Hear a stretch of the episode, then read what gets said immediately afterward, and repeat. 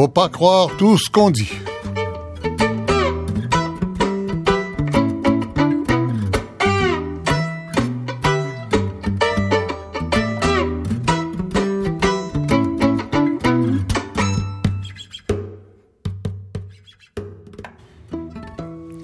Bonjour, ici Michel Lacombe. Alors, écoutez, on va refaire un peu, mais de façon totalement différente, l'émission qu'on a fait il y a deux semaines. Il y a deux semaines, on était trois jours après les attentats de Charlie Hebdo. La réalité était simple, tout le monde était devenu Charlie. Il y avait des enseignes Je suis Charlie, nous sommes Charlie euh, sur l'Arc de Triomphe, sur des édifices euh, à Rome, à Londres, à Paris, à, New York, euh, partout. Et puis, tout à coup, depuis deux semaines, les vieilles querelles, les vieilles rivalités, les vieux fondamentaux, comme diraient mes amis sociologues, euh, sont revenus. Euh, et il y a des manifs d'extrême droite en Allemagne, en Italie, plusieurs pays d'Europe, des manifs contre euh, Charlie, évidemment, en Afrique du Nord, au Moyen-Orient, des manifs où on a brûlé le drapeau de la France, entre autres. Alors, Autrement dit, il n'y a rien de réglé et on revient peut-être à une situation encore plus euh, plus euh, clivée, plus divisive qu'avant euh, les attentats de Charlie Hebdo. Et au fond, la question qu'on est bien obligé de poser aujourd'hui, c'est est-ce que la liberté d'expression, qui est définitivement pas interprétée de la même façon partout à travers le monde, est-ce que la liberté d'expression qui a été chèrement gagnée dans les démocraties occidentales doit reculer devant la religion? Alors, je vous présente euh, notre table ronde qui aura la lourde tâche de répondre à ces questions. On a avec nous euh, M. Samir Saul, qui est professeur d'histoire à l'Université de Montréal, spécialiste des relations avec les pays arabes. M. Saul, bonjour. Bonjour. On a évidemment, je dis évidemment, vous allez voir tout de suite pourquoi, Pierre Trudel. Pierre Trudel, spécialiste de droit public et de droit euh, de l'information à l'Université de Montréal, au centre, euh, centre de recherche en droit public. Euh, Pierre Trudel, bonjour. Oui, bonjour. On aura euh, Joseph Yvon Thériault, sociologue de l'UCAM, euh, très attentif au mouvement d'humeur dans, dans notre pays, surtout quand ils sont euh, en rapport avec ce qui se passe ailleurs. Yvon Thériault, bonjour. Bonjour. On a avec nous aussi, on aura M. Abdou Zirat, qui est rédacteur de MTL, qui est très présent euh, sur les réseaux sociaux et sur, sur Internet. Euh, qui est un, musulman intégré au Québec, disons ça comme ça. Est-ce que, est-ce que vous m'entendez, Monsieur Zirat? Oui, je vous entends très bien. Voilà. Euh, je peux vous présenter comme ça, un musulman intégré au Québec? Ben, un Québécois. Un Québécois, voilà. Eff effectivement, vous me, vous me corrigez de façon, je l'accepte. Et puis on aura avec nous deux, deux personnages un peu particuliers, puisqu'ils n'ont pas de raison particulière d'être là, sauf le fait qu'ils se sont manifestés pendant la semaine en écrivant aux journaux. Euh, leur expérience personnelle. M. Sylvain Tourangeau, qui, bonjour M. Monsieur bonjour, Tourangeau, monsieur qui est un, un, un formateur, un, un, animateur de, de, de sessions de, de, formation dans l'industrie aéronautique, c'est ça. Et puis, qui s'est dit à un moment donné, je comprends rien là-dedans, je vais aller voir dans une mosquée à quoi ça ressemble et qui nous a fait un merveilleux papier dans les journaux cette semaine. On, on reviendra à vous, M. Tongeau. Et euh, M. Daniel Goujon, qui est professeur de ECR. Oui, éthique et culture la, religieuse. La nouvelle bête qui a remplacé les cours de religion dans notre système scolaire. C'est une bête. Oui. éthique et culture religieuse euh, au Collège Beaubois, oui, collège privé dans le nord de Montréal. Oui. M. Goujon, bonjour. Bonjour. Alors voilà, je vais commencer avec vous, Samir Saul. Euh, évidemment, j'imagine que vous n'êtes pas étonné que l'unanimité apparente des trois premiers jours soit disparue comme un feu de paille. Pas du tout, parce que cette unité ou cette unanimité était due à l'émotion suite à un attentat terrible, euh, inattendu dans une grande ville euh, occidentale. Euh, mais les réalités allaient prendre le dessus très rapidement de toute façon. Donc, passé la, période d'émotion, on revient aux problèmes fondamentaux qu'on avait avant les attentats du début du mois de janvier. Tout le monde était enfin tout le monde. Il, faut croire que c'était tout le monde, puisque même le ministre des Affaires étrangères d'Arabie saoudite était sur la ligne avec le président Hollande. hein, euh, pour euh, trois jours plus tard pour, euh, pour manifester contre les attentats avec le premier ministre de la Turquie pendant qu'on arrêtait le directeur du journal Cumhuriyet, le seul journal qui avait osé publier les caricatures de Charlie. cette, cette unanimité-là, elle était contre le terrorisme. Est-ce que celle-là dure au moins? Euh, cette, euh, cet attelage de dirigeants qu'on a vu euh, euh, circuler à Paris était là pour diverses raisons. Euh, pour des raisons de politique intérieure, pour bien paraître dans ce grand événement, cette grande messe de bonne entente. mais le slogan qui présidait à, cette, à ces événements était la liberté d'expression. La liberté d'expression en termes absolus ce qui est assez, assez étonnant, euh, parce que bon nombre de ces dirigeants ne la respectent pas. Euh, chez eux. Ben, ils, étaient, ils, étaient, ils étaient là pour la respecter à Paris, mais pour le représentant de l'Arabie Saoudite aurait de la difficulté à expliquer sa présence. Tout à fait, il n'est pas le seul. On a mhm. vu beaucoup d'autres personnes qui n'auraient pas dû être là et qui euh, se sont bien manifestées pour que l'on on les voit dans les dans les dans les photos hein, qui allaient circuler à travers le monde. Mais pourquoi était-il là? Il n'était pas obligé d'être là. Parce que c'est un événement politique essentiellement. C'est un événement politique, c'est un grand happening, un grand spectacle pour créer l'unanimisme autour d'un slogan ou d'un thème qui peut être interprété de diverses façons et appliqué de diverses façons. La liberté d'expression, certes, c'est un principe que nous défendons, c'est un principe fondamental dans l'évolution de l'humanité et euh, il faut le défendre bec et ongle. Mais euh, il faut savoir comment l'appliquer. Euh, il faut savoir dans, dans, euh, à quel sujet. Par exemple, lorsqu'on traite des religions, la question que vous avez soulevée au début. Mmh. Bon, il faut la liberté d'expression s'applique, mais elle doit s'appliquer avec respect et avec considération. Parce que, mais la liberté d'expression, quand on arrive à la caricature, à l'ironie, au sarcasme, par définition, c'est irrespectueux. Mais c'est justement le problème. ce genre de sujet n'est pas adapté à la satire, au sarcasme, à la raillerie, parce qu'il ne s'agit plus de discuter du contenu religieux ou d'avoir une discussion philosophique ou euh, théologique. Là, on se moque des croyants, parce que derrière la religion, il y a des croyants. Et le sujet n'est pas vraiment l'islam, le sujet, c'est les musulmans. Euh, dans le cas qu'on a sous les yeux, euh, ce n'est pas une question de savoir quelle est la valeur des croyances musulmanes ou des croyances d'une autre religion. Il s'agit là de cibler euh, un groupe qui croit en certaines choses en se moquant de ce qu'il croit. Montrer le prophète les culottes baissées, ce n'est pas une discussion philosophique. Ce n'est pas une critique intellectuelle. Mais une caricature n'est pas une discussion philosophique. Euh, oui, mais elle a, elle a un sens euh, qui. On, veut passer un message mhm. que c'est ridicule, que ce, cette, cette chose-là que l'on caricature est ridicule. Mhm. cette chose-là est chère pour beaucoup de monde. Il faut comprendre que dans, nos sociétés, lorsqu'on dit on est pour la liberté d'expression, cette liberté d'expression n'est pas absolue. Même dans parmi les, dirigeants euh, qu'on a vus à Paris, euh, dans les sociétés occidentales, la liberté d'expression n'est pas absolue. On n'a pas le droit, par exemple, de faire du racisme. On n'a pas le droit de faire de l'antisémitisme. C'est interdit. La liberté d'expression. Dieu l'a appris à ses dépens. Il l'a appris à ses dépens, effectivement. C'est-à-dire que euh, lorsque l'on dit liberté d'expression absolue, on ne semble l'appliquer qu'à l'islam et aux musulmans.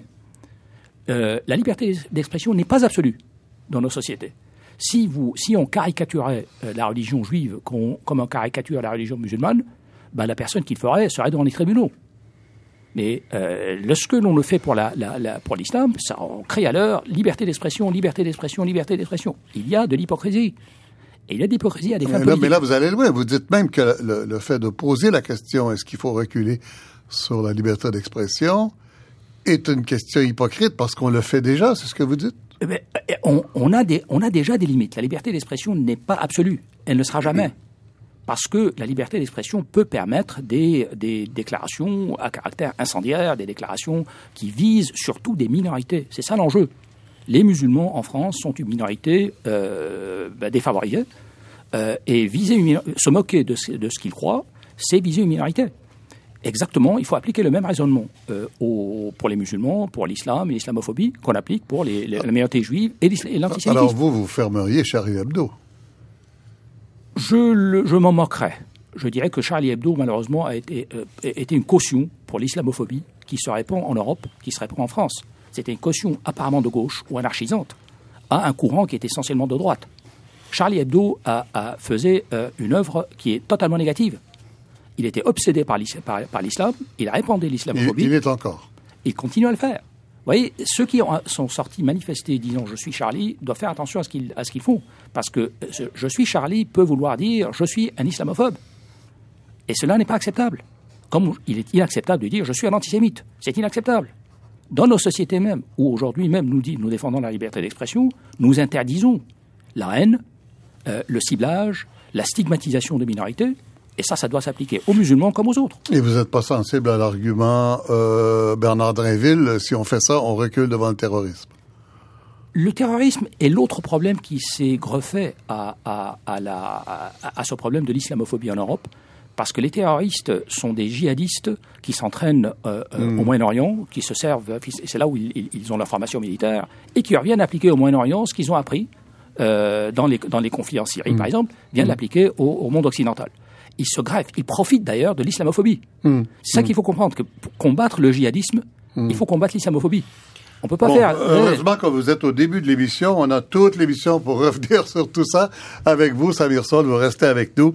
On va passer à Pierre Trudel. Mais après cette petite déclaration du président François Hollande à Paris.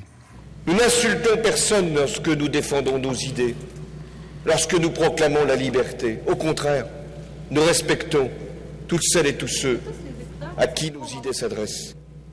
Et s'il y a un hommage que nous pouvons rendre à Charlie Hebdo, c'est de faire en sorte que la liberté de la presse, la liberté d'expression, mais aussi la laïcité soit partout défendue, promue.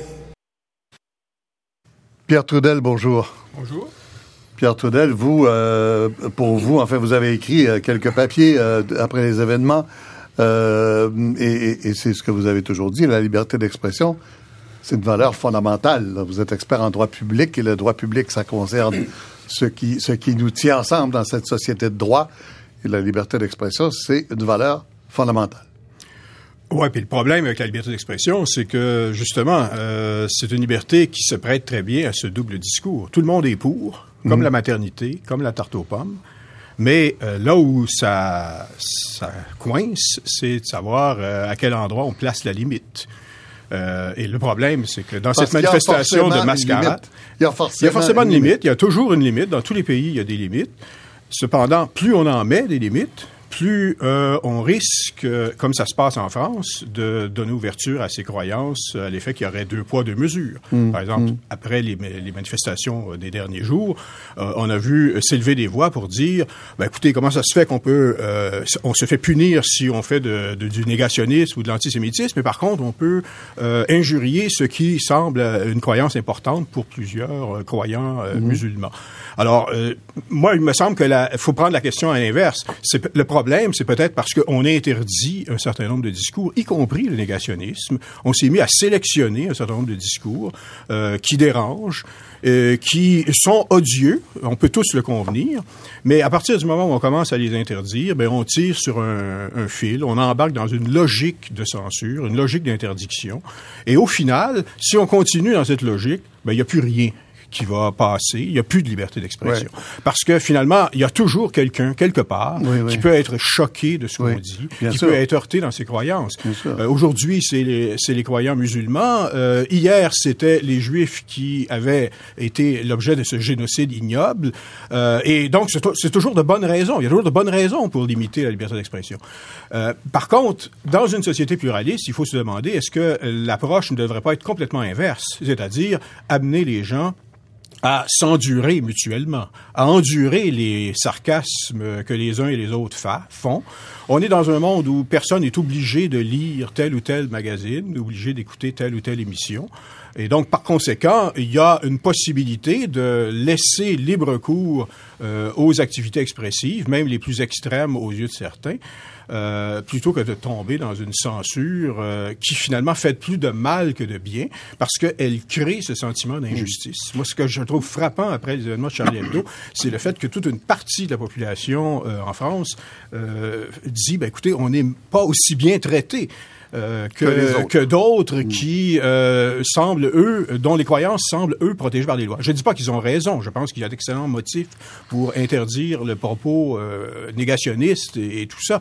Mais, on mais il me semble que on est, la raison pour laquelle on est là, c'est parce que justement, on a, au nom de certains motifs qu'on trouvait ou qu'on convenait être excellents, on s'est mis à censurer.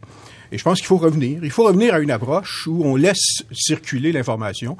Euh, on est dans une univers, un univers où l'information circule facilement, où tout le monde peut avoir accès à la parole. Alors, il faut avoir une approche de more speech, comme disent certains auteurs. C'est-à-dire, laissons parler les gens. Ils Oui, diront des temps, abus, mais êtes- on répondra et on discutera, plutôt que de faire ce qu'on fait, euh, se mettre à arrêter des gens qui euh, souvent sont à la limite de l'analphabétisme et qui ont le malheur de dire qu'ils ils sont favorables à Koulibaly. euh, et, et là, on les, in- on les emprisonne, comme on fait en France, pour avoir prononcé des propos qui, à bien des égards, euh, relèvent plus de l'insignifiance que du véritable, de la véritable apologie du Un terrorisme. jeune garçon de 16 ans, entre autres, pour ne pas nommer Dieudonné en plus. mais- Ouais, ben, on est dans le domaine de l'insignifiance, effectivement. Oui. Euh, oui, ça aussi, mais, Oui. euh, mais c'est Mais justement, vous avez le, le- propos Pierre insignifiant, ben, il est protégé Oui. par la liberté d'expression. Vous vous avez commencé, Pierre Trudel, en disant il y a des limites toujours à la liberté d'expression. Euh, au fond, ce dont on discute, c'est euh, où on met la limite. Hein? Alors là, vous, par la suite, vous semblez faire un plaidoyer pour dire le plus loin possible, Absolument. à l'extrême, loin, loin, loin, endurez-vous, euh, endurcissez-vous la couenne, mais euh, aussitôt qu'il y a une limite, ça en appelle d'autres, ça en appelle d'autres, ça en appelle d'autres. Alors, il y a des limites. En fait, ce qu'on recherche, ce qui probablement constitue une voie de solution, c'est de chercher une limite la plus euh, facile possible à trouver. Une limite qui est souvent préconisée, c'est lorsque on sombre dans l'appel à la haine contre des personnes identifiables. Ça, c'est une limite euh, qui euh, est relativement Une personne en particulier. ou des personnes. Ça peut, par exemple, appeler à, à- à s'en prendre à des personnes qui pratiquent une religion ou une autre. Ça, Oui. c'est une limite qui est reconnue au Canada. Et euh, on considère que c'est ça la, la Autrement dit, on peut rire, on peut se moquer des personnes en fonction de leur religion, mais ce qu'on ne peut pas faire, c'est dire ces personnes sont méprisables, on devrait les exterminer en raison de leur religion. Vous voyez, le, le- c'est là la limite. Euh, Il y a des pays où on n'accepte même pas cette limite. Aux États-Unis, par exemple, cette limite euh, n'est pas reconnue. Euh, C'est-à-dire, on peut préconiser le génocide des, des musulmans et on ne peut pas être inquiété pour l'avoir dit. On ne, ne- ne sera inquiété à partir du moment où on passe à l'acte. D'ailleurs, j'ai lu dans un de vos textes, Pierre Trudel, que vous, vous, vous trouvez qu'au Québec, on a une définition de la liberté d'expression qui est très timide, très en deçà de plusieurs autres pays. Absolument, euh, par rapport à notamment à nos voisins américains, euh, où tout n'est pas parfait, on, en convient, euh, mais euh, on a une conception qui, effectivement, consiste à dire, ben, comme c'est pas une liberté absolue, ben, dès lors que quelqu'un crie un peu fort, on va utiliser la loi pour le faire taire. Et, et là, quand on fait ça, ben, on, on, on gruge par petits morceaux euh, la liberté d'expression, au nom d'idées qui sont toujours très généreuses, euh, au nom de, de, de, de- d'une certaine croyance concernant le bien vivre ensemble, mais avec le résultat euh, que finalement on, on a un discours essentiellement javelisé, on ne peut plus rien dire, euh, on peut plus euh, prendre de risques, ça devient difficile de Plus au parler des Québec choses qu'ailleurs au Canada ou en Amérique? Oui, parce qu'au Québec, euh, on peut pas présenter l'image. euh, Encore l'automne dernier, on a condamné un journal pour avoir publié l'image d'une personne voilée qui se promenait dans un marché public. Euh, euh, dans le reste du Canada, on peut encore faire ça. Au Québec, on peut pas le faire au nom d'une conception extrêmement négative. Et comment ça se fait qu'on est rendu là? Comment ça se fait qu'on a ça? C'est difficile à dire. Moi, je pense que le- le- la tradition religieuse au Québec est pas très loin. hein. C'est-à-dire, euh, parce que la religion, faut quand même euh, se le dire. euh, Vous parlez, est-ce que la religion doit faire reculer la liberté d'expression? Il faut voir que la religion, euh, c'est, ça nie la liberté d'expression. Hein. Ça, pré- présuppose qu'il existe une vérité, quelle que soit la, la plupart des religions présupposent qu'il existe une vérité. Par conséquent, ça, autrement dit, c'est incompatible. Le- le- religion, faire passer la religion par-dessus la liberté d'expression, ben, ça veut dire qu'il n'y a plus de liberté d'expression. Or, au Québec, pendant Oui. très longtemps, il n'y en avait pas de liberté d'expression. Il y avait la croyance religieuse euh, universelle imposée à tout le monde euh, de l'Église catholique. Et donc, c'était une, une société euh, qui considérait que c'était tout à fait normal de mettre des livres à l'index, euh, de, de cacher, des, de- Ouais. d'empêcher des pièces de théâtre. Ou Oui, de, oui, bien sûr. bon, Et de, si d'exiler des ça. artistes comme Bordua. Donc, c'est, c'est, c'est ça la société québécoise. Et donc, euh, on a encore ce fond de, de, réflexe de censure. On est au moins quatre ici qui étions vivants à cette époque-là. mais il y avait le mécartisme à l'époque aussi. Alors voilà, j'accueille euh, Joseph Yvon Thériault, je, je, déroge tout de suite à, ma feuille de route. Euh, juste euh, discussion rapide avec Samir Sol et Joseph Yvon Thériault. D'abord, Joseph Yvon, sur ce que vient de dire Pierre Trudel du Québec, cette euh, timidité quant à la liberté d'expression, espèce de valeur moins de la liberté d'expression ici qu'ailleurs en Amérique, c'est quelque chose que vous constatez aussi? Non, moi je je vois pas ça. Euh, je, je, pense que le Québec il, il, joue actuellement avec les mêmes embûches et les mêmes problèmes que euh, les sociétés, je dirais, d'Amérique du Nord. Mhm. Euh, je veux dire, la question euh, de la photo du voile islamique, ça m'apparaît moins un relent de la société québécoise que quelque chose qui a, qui a, qui a de l'ordre du multiculturalisme, puis de, ah et, et, et, de l'enjeu du racisme. Il me semble que c'est pas un mhm. enjeu de la de, de, de la liberté. Euh, effectivement, le Québec était une société, euh, avant les années 60, une société euh, dite traditionnelle où la liberté d'expression n'était pas centrale, mais euh, on, on, exagère beaucoup la différence du Québec à l'époque avec avec l'Ontario conservateur, mmh. avec l'Ouest conservateur, mmh. avec le mécartisme aux États-Unis qui, qui, qui, qui enlevait beaucoup de liberté, etc. Il y a, il y a eu une période d'après-guerre, hein, dans la guerre froide, où la liberté d'expression, ça a, eu de la difficulté à, s'exprimer, etc. dire, nous, on l'a fait, fait on l'a associé au, traditionnalisme catholique, mais il me semble que euh, sur ces sur ces enjeux, le Québec est est une société, moi je pense, où on peut tout dire et tout faire aujourd'hui, et peut-être même exagérément tout dire et tout faire. Samir Sol là-dessus moi, je trouve la société québécoise assez ouverte en matière de liberté d'expression, euh, parce qu'il n'y a pas d'idée fixe au départ. que la philosophie dominante n'est pas aussi puissante au Québec qu'elle ne l'est dans le monde anglo-saxon, et par exemple en France, où il y a des doxas, des doxas qui vous définissent. Des corps de doctrine euh, dures. Des doctrines dures, claires, des mots codes mmh. qu'on répète dans le monde anglo-saxon, américain en particulier, mais aussi dans d'autres régions, mmh. et en France aussi. Euh, la doxa ressemble des deux parties de l'Atlantique commence de plus en plus à se rassembler, à se rassembler autour d'une philosophie néoconservatrice, dominante et euh, oppressive. Mhm. De sorte que, euh, à, mon avis, le Québec est plus un, terrain, un territoire de, de, de, où il y a un répit de ce genre de, pression.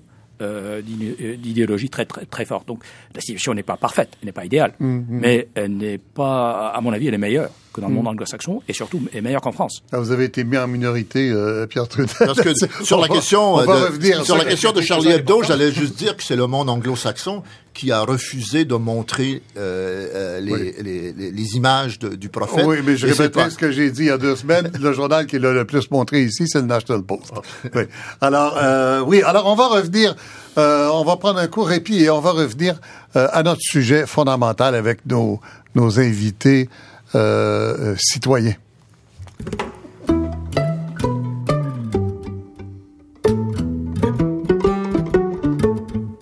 Vous écoutez Michel Lacombe sur ICI Radio-Canada, première. Alors, euh, je parle de j'enlève la qualité de citoyen aux spécialistes.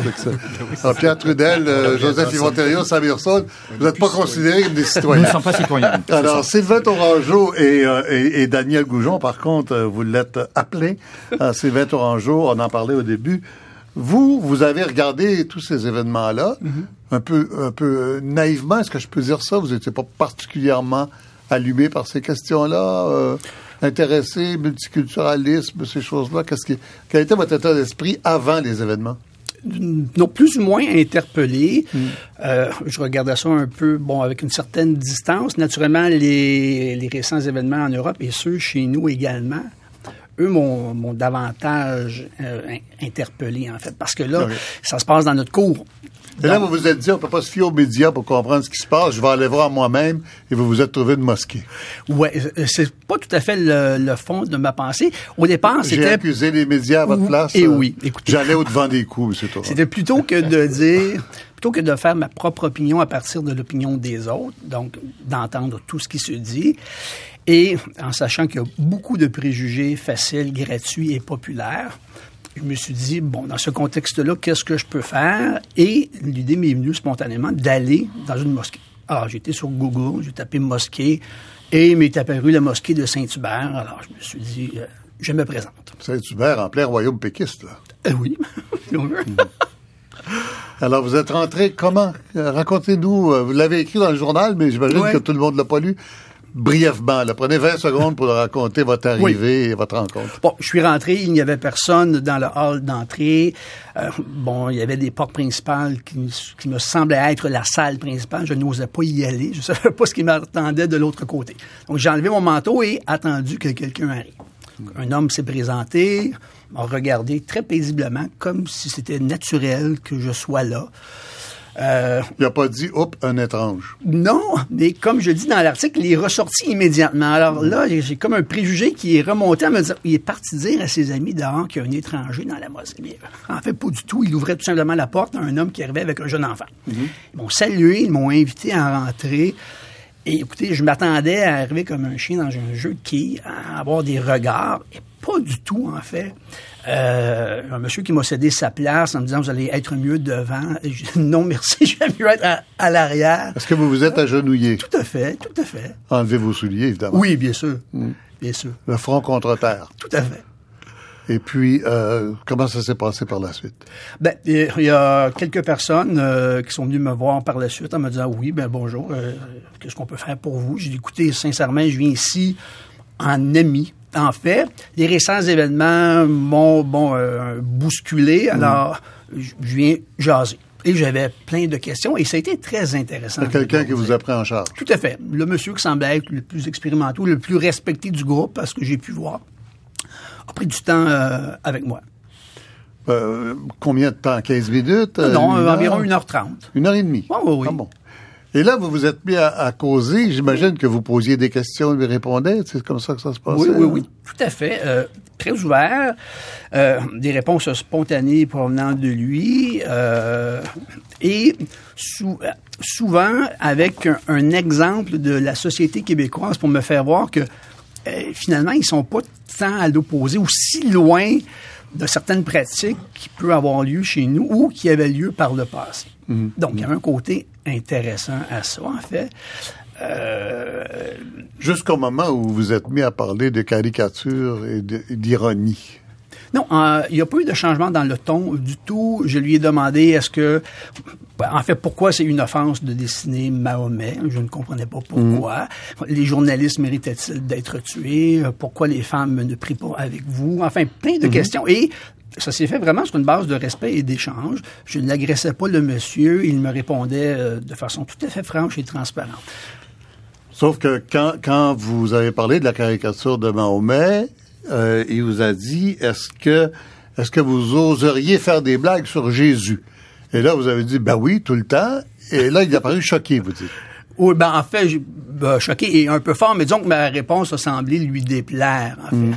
Et non, je ne fais pas des blagues sur Jésus tout le temps, mais euh, oui, ça m'est déjà Mm. Et puis là, arrivé. il a dit sur votre mère. Puis vous avez ça. dit oui, elle a beaucoup le sens de l'humour. Tout à fait. Ma mère, c'est un excellent public. Et même, il y a un petit bout de l'article qui a été retiré où je disais que quand je taquine ma mère, c'est rempli d'amour, en fait.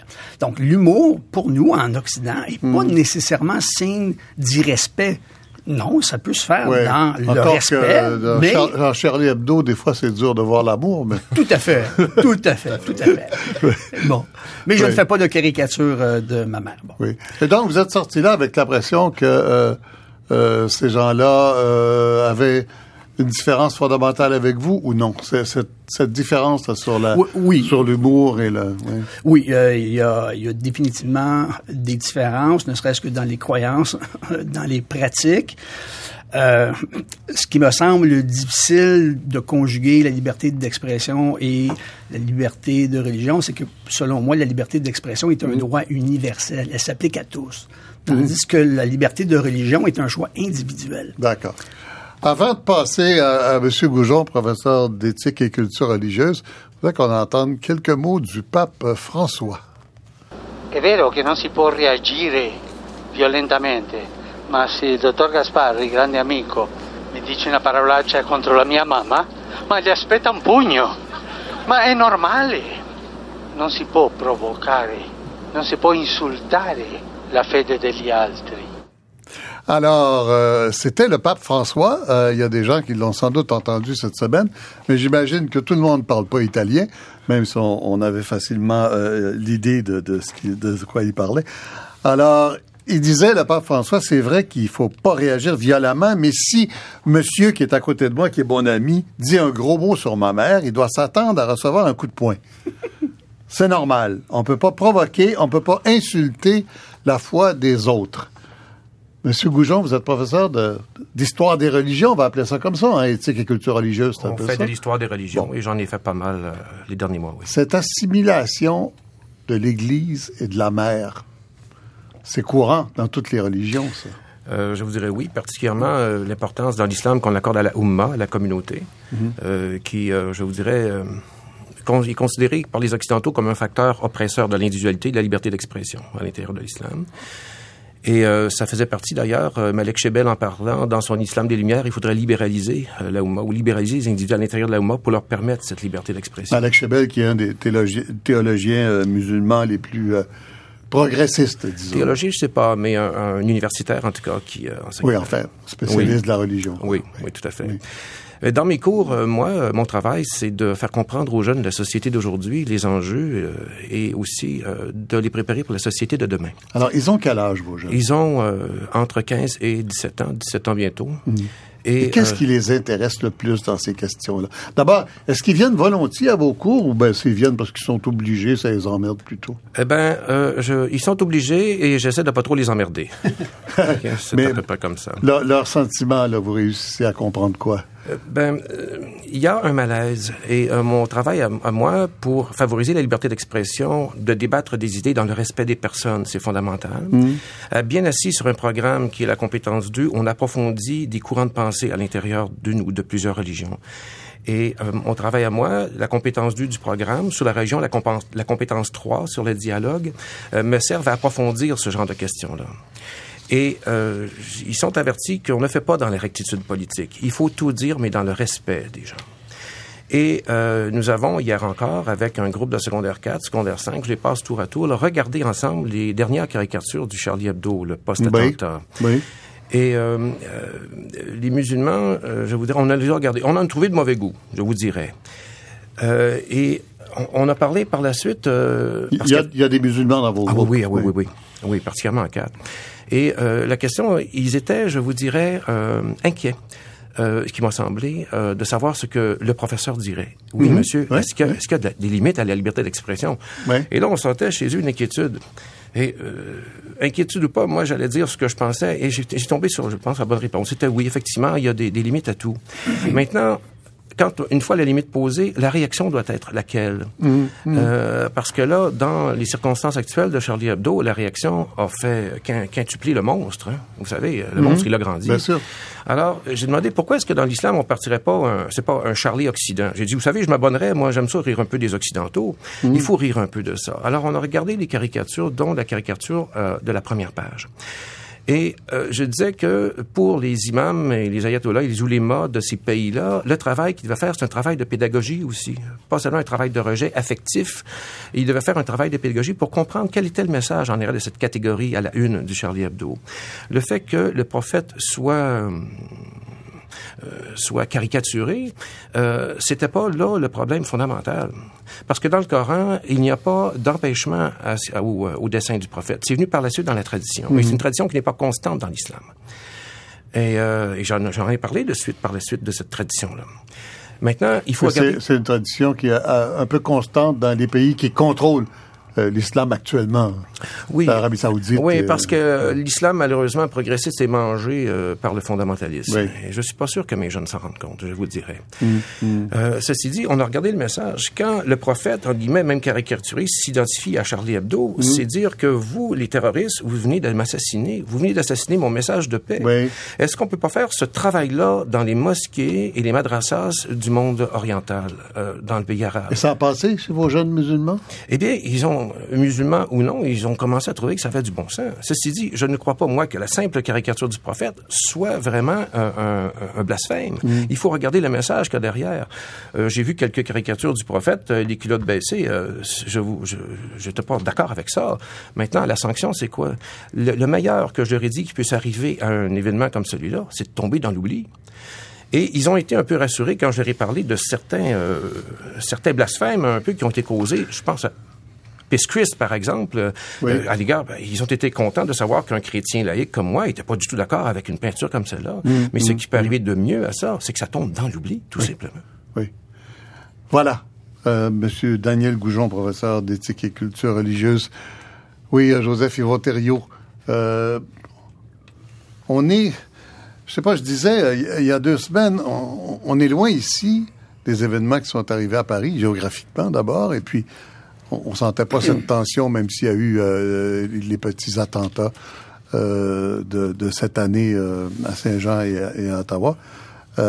mais j'ai l'impression que le, débat commence à nous toucher autant que que ça touche en Europe. Je sais pas, j'ai l'impression qu'on fait plus partie euh, du monde, qu'on se sent plus obligé de faire partie du monde maintenant, non? Avez-vous cette impression-là? Euh, oui, certainement par la question que les enjeux maintenant mondiaux, euh, l'intégrisme religieux dans d'autres parties du monde ne nous atteignaient pas avant. Aujourd'hui, mhm. par, par, définition, ils nous, nous, atteignent. Le contraire est vrai aussi. Hein. C'est-à-dire que on, est assez surpris qu'un blasphème qui se fait dans une société française ait des répercussions euh, en Afrique du Nord, euh, en Afrique, etc., que les masses sortent dans les rues pour euh, protester mhm. contre un blasphème qui n'est pas dans leur pays. Hein. Donc, on, on, est dans un effet là de, de mondialisation de, de, de ces enjeux-là. Mais d'autre part, je dirais que il la, la, y, a, y, a, un élément, la société québécoise vibre beaucoup, à mon avis, à, à l'univers à, à l'univers français. Je veux dire, on a été marqué par ce geste. Bon, tout l'Occident a été marqué, mais plus particulièrement au Québec parce que on, on est abreuvé. Parce que c'est la France. Euh, parce que c'est la France, parce qu'il y a des liens maintenant avec la France. Je veux dire, il y a, y a, il y a une navette là de 13 avions qui part par jour de Montréal Paris. Là, je veux dire, on a des liens très étroits avec la France. Une navette. et, je veux dire, donc il y, a, y, a, quelque chose qui fait en sorte que ce qui se passe en France, je veux dire, on l'a dit pour le débat sur la laïcité de l'an passé. Euh, les, les éléments français ont été transportés ici des fois sans traduction et il aurait dû avoir des traductions, mais mais mais je pense que l'ampleur que ça prend euh, cette question. Ceci dit, euh, ben effectivement, euh, je, je, je, pense que l'onde de choc qu'on voit, qu'on voyait peut-être pas, parce que dans un premier temps, comme vous le disiez, c'est c'est les et je ne suis pas contre ça là, hein, c'est les institutions qui, et qui, qui, se rassemblent pour dire on est unis face au terrorisme. Mhm. Mais là, c'est une représentation. Mais après ça, ce qu'on se dit, c'est il y a la question du terrorisme d'un côté, hein, il y a la question du, de, de, de, de l'islam politique qui mhm. se radicalise dans les pays musulmans, et il y a la question euh, de, de, de l'intégration euh, ou du manque d'intégration de population dans les sociétés euh, occidentales. Mhm. C'est deux questions qui qui qui sont pas qui sont pas les mêmes mais qui s'entrecroisent hein, parce que euh, la question de l'intégration, c'est-à-dire que ce qu'on s'aperçoit, c'est que ces ces éléments euh, de euh, que des éléments de notre société participent à des actes terroristes contre notre société, mhm. euh, c'est un manque d'intégration. Oui. ça se, euh, c'est un manque d'intégration. Là, c'est l'islam. On va y revenir, on va y revenir, mais je vais vous proposer avant, oui, euh, Samir Son, on, on, revient tout de suite. Je voudrais vous proposer avant d'écouter, euh, d'avoir quelques mots avec M. Abdou Zirat, qui est qui est justement un exemple euh, de, de, ce euh, personnage intégré. Il m'a repris tout à l'heure quand je l'ai présenté comme un, musulman intégré au Québec. Il a dit, ben, un Québécois. Euh, et, et, je me suis même excusé. Abdou Zirat, vous êtes toujours là. Vous n'êtes pas disparu parce que vous étiez insulté, non? non. Alors, ce que, ce que dit euh, Yvon Thériault, là, est-ce que, dans le fond, la, la très grande majorité euh, des immigrants en général qui sont ici, mais des immigrants d'Afrique du Nord d'origine musulmane en particulier parce qu'ils sont ils sont francophones dès le départ. Euh, c'est quoi la proportion de gens qui n'ont qu'une envie, c'est s'intégrer totalement ici?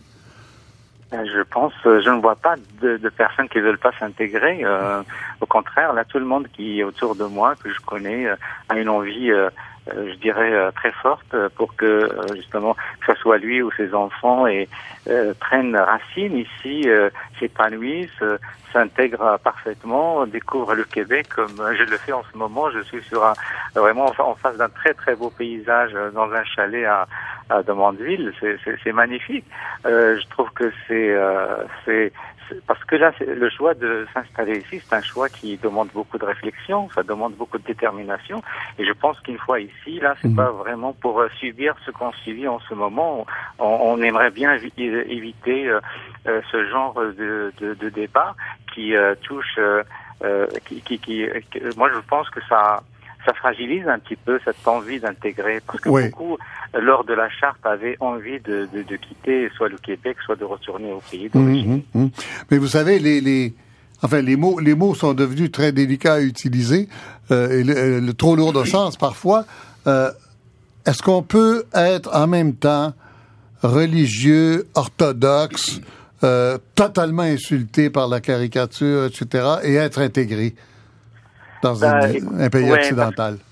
Il y, a un paradoxe par rapport au choix des immigrants et je vais parler des musulmans puisque bon euh, euh, c'est ça aussi ma religion, je m'en cache pas, mais bon il faut faire de la du discernement également, c'est-à-dire qu'on a choisi de vivre dans un pays qui est démocratique et libre, donc la liberté d'expression c'est une chose sacrée évidemment comme la religion pour les musulmans. Alors, il faut que moi, je, je fais beaucoup d'autocritique. Hein. Comment j'exige aussi euh, de certains médias de faire de, du discernement. Je fais de l'autocritique au sein de, euh, de ma communauté euh, maghrébine et musulmane mhm. pour que qu'on comprenne que la liberté, c'est pas comme un supermarché où on va magasiner certains trucs et on délaisse certains trucs. La liberté d'expression, on doit vivre avec. Et puis, pour revenir à, ces caricatures, euh, je pense que ceux qui ont fait le plus de promotion à Charlie Hebdo, ce sont les musulmans. Euh, franchement, entre 50 000 copies et 7 millions de copies, euh, merci qui hein, Donc, euh, euh honnêtement, euh, moi, je pense que on doit vivre avec cette liberté d'expression. Les gens, on peut pas les museler. C'est vrai que. Mais est-ce qu'elle doit avoir une limite? La limite, c'est celle qu'on se, se fixe nous-mêmes. Ok. Euh, moi, je pense que je je je je, pas, je reproche pas aux caricaturistes de Charlie Hebdo de vouloir toucher à ce que j'appelle moi les les, euh, les lignes de haute tension de la liberté d'expression. C'est c'est c'est la nature même de de leur de leur travail artistique. Mmh. Euh, N'oublions pas aussi que euh, tout ce qui est interdit est désiré. Euh, c'est l'histoire d'Adam et Ève. Rappelons-nous la, la, fameuse pomme, la, la, pomme interdite, interdite euh, on a fini par croquer dedans et pour euh, le paradis, se retrouver sur Terre et vivre ce qu'on vit euh, comme être humain. Donc euh, c'est la nature même de, de l'être humain que d'aller toucher à l'interdit. Donc on doit vivre avec ça, ça doit toujours exister, ça a toujours existé, ça va encore exister, exister des gens qui ne croient à rien, qui, qui transgressent les règles, qui sont rebelles par rapport à la société et c'est pas eux qui vont, par exemple moi par rapport à, aux caricatures, j'ai pas trouvé ça drôle, euh, mais je comprends ces caricaturistes. Ah, c'est à moi de d'ignorer parce que euh, c'est pas parce que par rapport par rapport au prophète, mais je trouve j'ai pas trouvé ça drôle, j'ai pas trouvé ça constructif.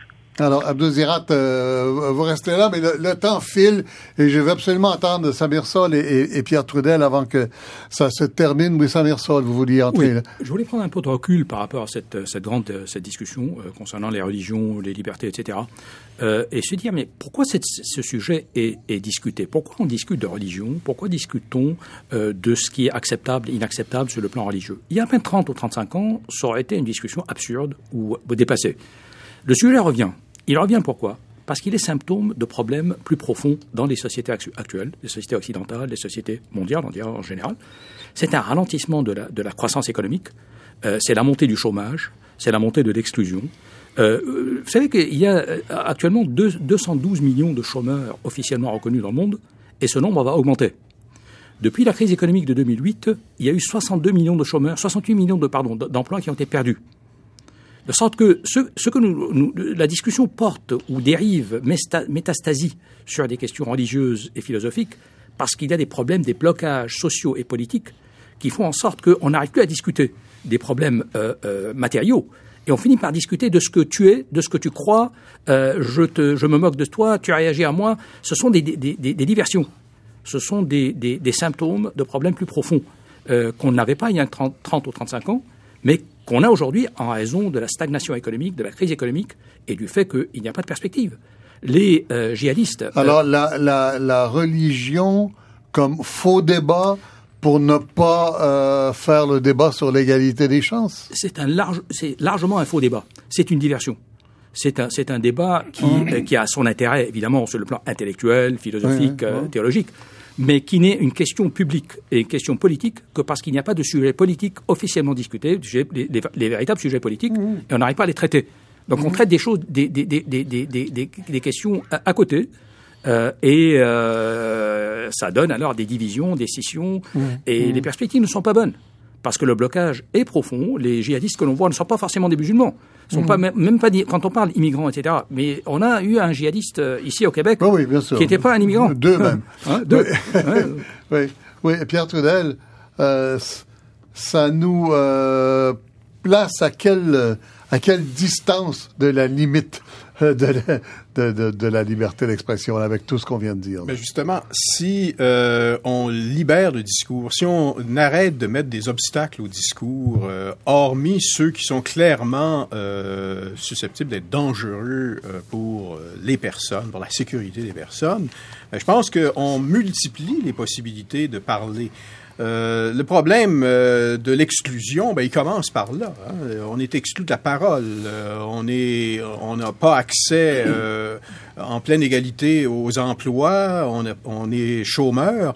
Mais lorsqu'on n'a pas accès à la parole, on est encore plus exclu.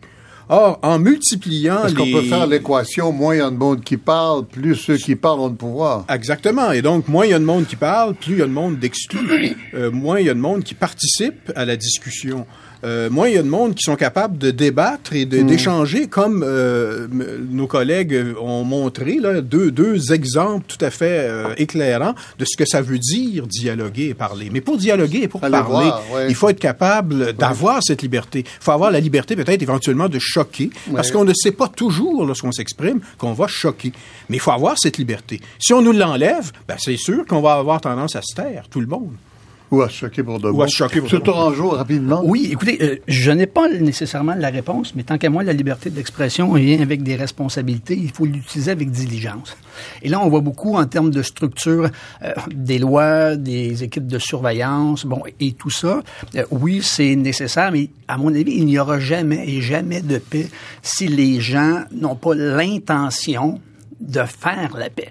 Et tant qu'à moi, il faut jouer aussi à ce niveau-là, donc plus au niveau euh, collectif, individuel, et pas que mettre plus de policiers euh, en place. Et ça va jouer avec des valeurs comme l'ouverture, euh, chercher la compréhension, l'écoute. Euh, je crois que c'est sur ces, cet enjeu-là que ça, ça va se, se jouer. Merci, M. Tourangeau. Yvon Thériault? Ben moi, je dirais euh, que en- en- entre euh, M. Trudel et M. Saul, on pourrait leur donner tous les deux raison, hein, dans le sens qu'on dirait, on a le droit de tout dire Oui. en, en démocratie, c'est lié à la démocratie, mais peut-on tout dire? Et je dirais non, il y a une décence. hein, et là, il y a une Oh, décence. c'est un vieux mot, ça. Oui, il y a une. Ça existe encore? Oui, ça existe encore. Euh, On a, eu- censuré les ballets africains en il y, a, 67. il y a une décence qu'on doit publiquement avoir pour que quelque chose puisse avoir une, une conversation entre nous.